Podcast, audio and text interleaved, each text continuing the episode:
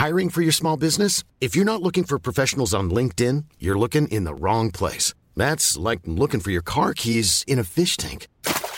LinkedIn helps you hire professionals you can't find anywhere else, even those who aren't actively searching for a new job but might be open to the perfect role. In a given month, over 70% of LinkedIn users don't even visit other leading job sites. So start looking in the right place. With LinkedIn, you can hire professionals like a professional. Post your free job on linkedin.com slash people today.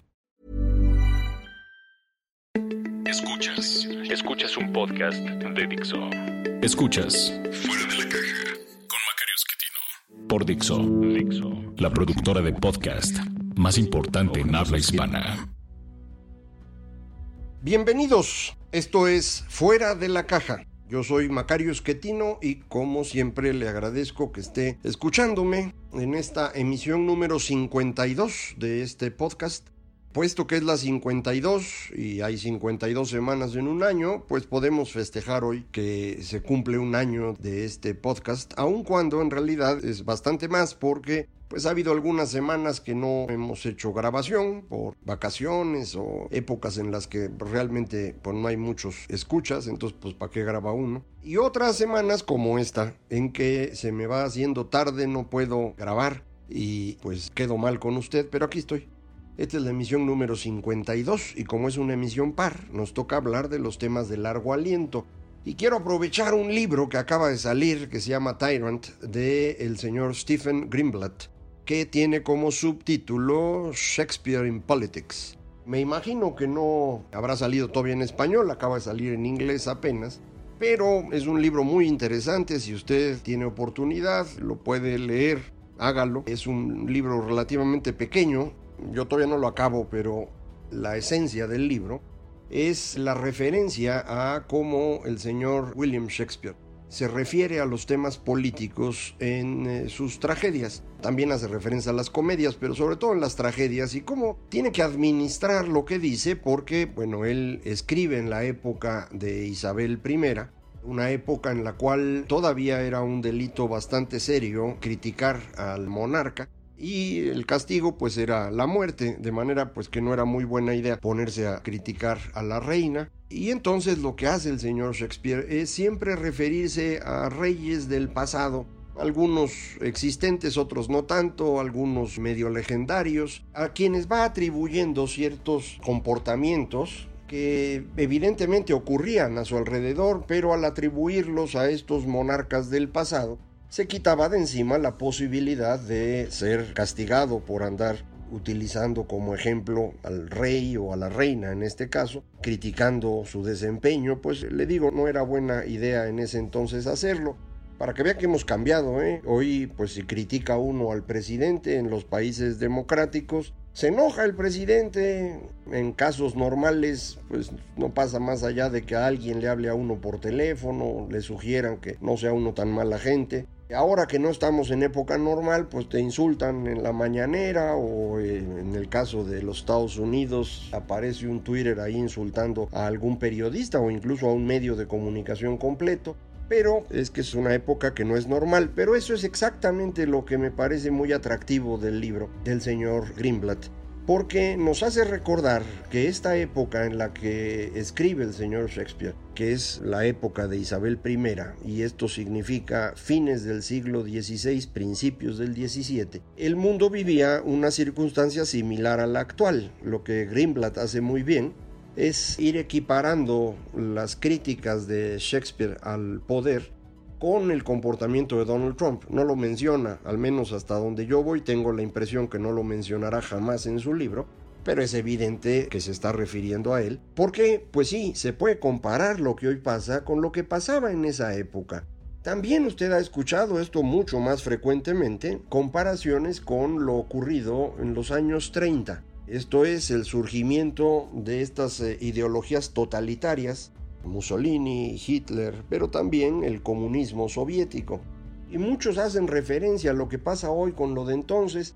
Ya se ha hecho un poco, digamos, manido, o sea, demasiado usado y por lo mismo ya no útil, comparar alguien con Hitler. Y entonces, pues en el momento que se hace eso, se desacredita toda la comparación. Pero sí, efectivamente, el comportamiento de varios líderes populistas actuales es muy similar a los líderes populistas de los años 20 y 30 del siglo XX. Al comparar con Hitler siempre pues, se busca el villano más grave y a la conflagración más grande que hemos tenido en tiempos recientes, la Segunda Guerra Mundial.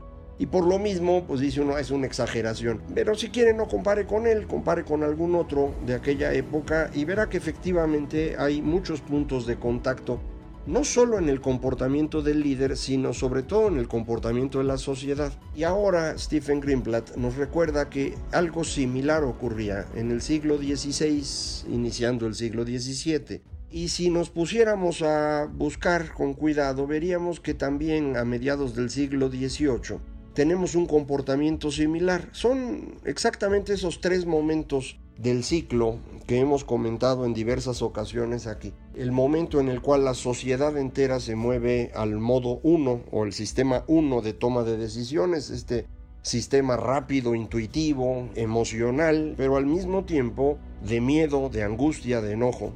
Y en los casos que menciono, en todos ellos y en el actual, esto tiene que ver con la caída de un modelo de interpretación de la realidad teníamos una forma de entender al mundo y esta forma se viene abajo.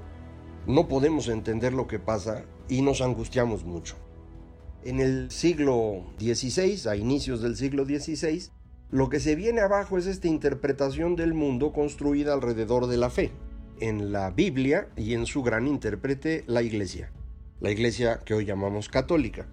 Al caerse esta interpretación con el descubrimiento de América, un continente que no está en la Biblia y por lo tanto que mostraba que ese libro no tenía las respuestas para todo, y a partir de ese momento empezamos a discutir incluso la autoridad de la iglesia para interpretarla, a partir de ese momento surgen distintas corrientes religiosas que para resolver sus conflictos lo van a hacer a golpes y vamos a tener el momento más violento como le he comentado en otras ocasiones, de toda la historia humana, la anterior y la posterior a ese momento. En términos relativos, mueren más personas en Europa y durante esa época de las que murieron durante la Segunda Guerra Mundial. Había menos población, pero pues hubo lugares en donde se llega a perder hasta la mitad de la población en los enfrentamientos de las guerras religiosas. A mediados del siglo XVIII volvemos a tener un fenómeno similar cuando se viene abajo el modelo de interpretación del mundo construido en la ilustración. Esto es la interpretación racional, digámoslo así, que no puede explicar fenómenos como por ejemplo el terremoto de Lisboa, que ponen a las personas en una situación demasiado emocional y que nos envían a todos a una relación con la naturaleza mucho más profunda que lo que la ilustración permitía u ofrecía. Esta mayor relación con la naturaleza es precisamente el origen del romanticismo, que a mí me parece hay que fechar con el trabajo del señor Russo, en particular justo en la época del terremoto de Lisboa, 1755, es cuando él escribe su novela Eloísa, hoy menos famosa que otros textos de él, pero en ese entonces su bestseller más importante con el que todo mundo empezó a, ser seguidor de Rousseau y por lo tanto a defender estas ideas de la cercanía con la naturaleza que van eventualmente a convertirse en este movimiento romántico que tiene su época principal de mediados del 18 a mediados del 19. Todavía después de eso tenemos a varios grandes defensores de la naturaleza, en particular en Estados Unidos, pero creo que el momento clave es aquel. El tercer momento de pérdida de una explicación del mundo ocurrió alrededor de la Gran Guerra, la Primera Guerra Mundial. Se viene abajo esta construcción que se tenía para entender el mundo alrededor del gran imperio británico, del patrón oro, de una globalización comercial que todavía en 1913 defendían muchísimas personas e insistían ya no puede haber guerras mundiales porque la relación entre los países es tan estrecha ligada al comercio y a la inversión que una guerra empobrecería a todos y sería irracional. Y no va a pasar. Y sí pasó, sí pasó. Y se llamó Gran Guerra porque pues nunca habían visto algo parecido los europeos. Cuando después tuvimos la Segunda Guerra Mundial, pues le cambiamos de nombre a la Gran Guerra y le pusimos Primera Guerra Mundial como un anticipo de lo que fue la segunda. De hecho, en buena medida uno puede decir son dos partes de una misma guerra, aunque hay una diferencia significativa entre ambas, que es la aparición formal de los gobiernos populistas de esa época uno de ellos el nacionalsocialismo o nazismo. Pero son estos fenómenos en los cuales se nos viene abajo la explicación del mundo y cuando no sabemos, no tenemos una explicación, no entendemos nada. Es que el mundo es muy complicado, no estamos hechos para entender la realidad los seres humanos de esa forma. Podemos entender realidades pequeñitas propias de pues lo que somos, el chimpancé sin pelo o con poco pelo, pues. Chimpancé que puede entender la vida en común con 60, 70 individuos similares a sí mismo y consumiendo ocasionalmente algo de carne, recogiendo frutas, persiguiendo changuitos, y eso es lo que podemos hacer. Pero entender la realidad que hoy tenemos, ciudades de decenas de millones de seres humanos, países con centenas de millones, con una cantidad de actividad totalmente novedosa en términos de lo que es natural, no, no podemos. Y como no podemos, necesitamos darle sentido con una explicación. Y esa explicación es lo que se vino abajo con la gran recesión de 2008 lo que habíamos creído durante 40 años, que nos permitió ir extendiendo el modelo económico exitoso del libre mercado, ya no solo a Europa, sino a América Latina, a distintos países asiáticos y apenas empezábamos a moverlo hacia África, este modelo se nos vino abajo. Y otra vez no entendemos nada y cuando no entendemos nada nos da miedo. Y el miedo, dicen varios estudiosos, recientemente nos lo reitera la señora Nussbaum, el miedo está en el origen de buena parte de las otras emociones, en particular del enojo. Cuando tenemos miedo nos enojamos más rápido y ahorita tenemos miedo. Entonces cualquier cosa nos hace enojar y nos hace buscar a alguien que nos ayude a salir de donde estamos y vengarnos de los aquellos a quienes pensamos que nos están causando problemas. Y por eso tomamos decisiones que no tendrían sentido en una época normal, pero pues que ahorita nos parecen lógicas. La mitad de los británicos votando por salirse de la Unión Europea, el Brexit la mitad de los estadounidenses votando por un energúmeno como el señor Donald Trump y un poquito más de la mitad de los mexicanos votando por el personaje que hoy nos gobierna. Indudablemente en condiciones normales sería absurdo, pero no estamos en condiciones normales, estamos en un momento de miedo. Tardamos un rato los seres humanos en volver a construir una explicación. No es porque no se pueda, es que tiene que ser una explicación que sea aceptada por la mayoría de las personas. Y eso es lo que no es sencillo. Esa nueva explicación tiene que coincidir con la manera como hoy nos relacionamos. La explicación, por ejemplo, que se construyó a mediados del siglo XVII, que yo llamo ilustración, es una explicación que se va construyendo paulatinamente, yo diría empezando con Descartes, continuando con Hobbes, Spinoza y Locke es quien le da la visión ya más clara y estructurada de lo que hoy llamamos liberalismo, la idea de que esencialmente los seres humanos somos iguales y de que por lo tanto no existe un Dios específicamente asociado a alguna de las religiones existentes. Locke lo que hace es crear una cosa que se llama entonces deísmo, que quiere decir que efectivamente Dios existe, pero no participa de la naturaleza, la creó y ahí la dejó. Cuando se nos viene abajo nuevamente la explicación con el romanticismo y demás, la nueva explicación que construyen los positivistas, los científicos del siglo XIX, va a tener una nueva interpretación de lo que debería ser nuestra relación con Dios, que la propone Thomas Huxley, el llamado sabueso de Darwin, el gran defensor de la teoría de la evolución, el abuelo de Aldous Huxley, el autor de este libro muy famoso mundo feliz se tradujo. Y la idea de Huxley no es el deísmo, es una cosa diferente. Es lo que después se llama, bueno, él le puso el nombre, agnosticismo. O sea, no sé si Dios existe o no, pero es irrelevante. O sea, no solo no se mete en la naturaleza, no se mete en nada, por lo tanto, si existe o no, pues no importa. Y esa es la solución con la cual pudimos construir nuestra siguiente versión del liberalismo, que es el liberalismo, si quiere, del siglo XIX, el de John Stuart Mill, por ejemplo, que es el autor famoso de esa época para los liberales. Volvimos a entrar en problemas con los totalitarismos del siglo XX y cuando volvemos a construir ahora alrededor de lo que llaman neoliberalismo en tono despectivo, pero que en realidad es efectivamente la tercera versión del liberalismo, nuestra visión de Dios ya no es que existe pero no afecta a la naturaleza, ni tampoco es que puede que exista, puede que no y es irrelevante. De plano no existe, es el ateísmo. Hay un ateísmo militante de algunos directivos editoriales científicas, de autores, que han estado promoviendo la idea de que hay que acabar con la religión. Yo no estoy seguro que esa sea una idea brillante. La religión parece ser algo que los seres humanos en buena medida necesitan.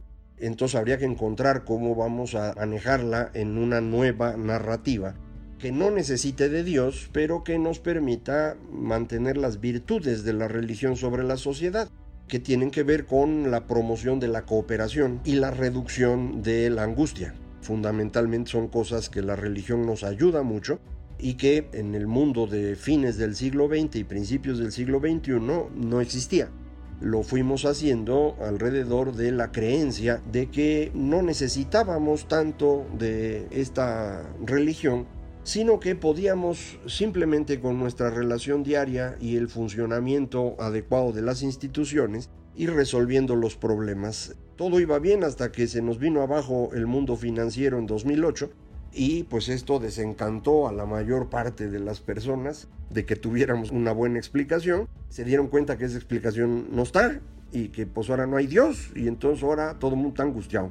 ¿Cuándo se van a tranquilizar? No sé. En cada ocasión anterior, ya lo hemos platicado también, cada vez que se nos ponen nerviosos se violentan. Pero lo que yo quería hoy enfatizar con ustedes como no es solamente que se lo esté platicando yo porque es ocurrencia mía. La mayor parte de los articulistas y columnistas en Estados Unidos, Gran Bretaña, en Europa continental, han insistido en el parecido de la situación actual con los años 30 y ahora Greenblatt nos permite ver que también hay un parecido muy grande con el siglo XVI, que es el otro momento al que me refería yo. Y no nos faltará quien al ratito nos platique que esto pues, se parece mucho a cuando Rousseau escribía sus cosas y que necesitamos volver a la naturaleza y etcétera. Pues sí, son momentos parecidos al actual, creo que tienen una lógica similar, pero creo que la explicación que yo le estoy ofreciendo nos permite ver la conexión entre todos esos momentos, pero también las grandes diferencias entre ellos y lo que necesitamos hacer para salir del momento actual, que es la construcción de esta nueva narrativa que en alguna ocasión reciente, una de las emisiones últimas que compartí con usted, le decía yo, creo que la solución está alrededor de la hiperciudadanía, de que debemos imaginarnos la posibilidad de construir una ciudad en donde van a estar los 7.500 u 8.000 millones de seres humanos que serán para entonces, sin que sea una ciudad física, sino una ciudad virtual. La construcción de las reglas de esa ciudad es lo que puede volver a darnos estabilidad. Nada más que no está fácil y menos va a estar fácil con los personajes que tenemos hoy como líderes de las naciones. Pero bueno, pues eso nos da la posibilidad de seguir platicando. Yo espero no volverle a quedar tan mal como esta semana que me atrasé. Pero pues a veces las ideas cuesta trabajo que caigan, pero afortunadamente lo logramos. Muchísimas gracias por estar aquí. Volvemos a platicar la próxima semana acerca de temas coyunturales. Le insisto, si quiere comunicarse conmigo, Macario MX. En Twitter, arroba Macario MX, correo electrónico macario macario.mx, página electrónica www.macario.mx. Muchísimas gracias. Esto fue Fuera de la Caja.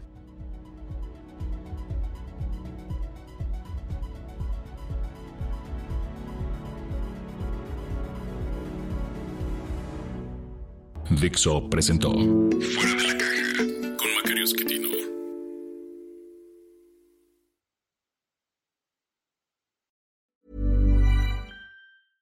¿No se merece tu familia lo mejor? Entonces, ¿por qué no los mejores huevos? Ahora, Egglands Best están disponibles en deliciosas opciones. Huevos clásicos, de gallina libre de jaula y orgánicos de Egglands, que ofrecen un sabor más delicioso y fresco de granja que le encantará a tu familia. En comparación con los huevos ordinarios, Egglands Best contiene la mejor nutrición como 6 veces más vitamina D, 10 veces más vitamina E y el doble de omega 3 y B12. Solo Egglands Best. Mejor sabor, mejor nutrición, mejores huevos. Visita egglandsbest.com para más información.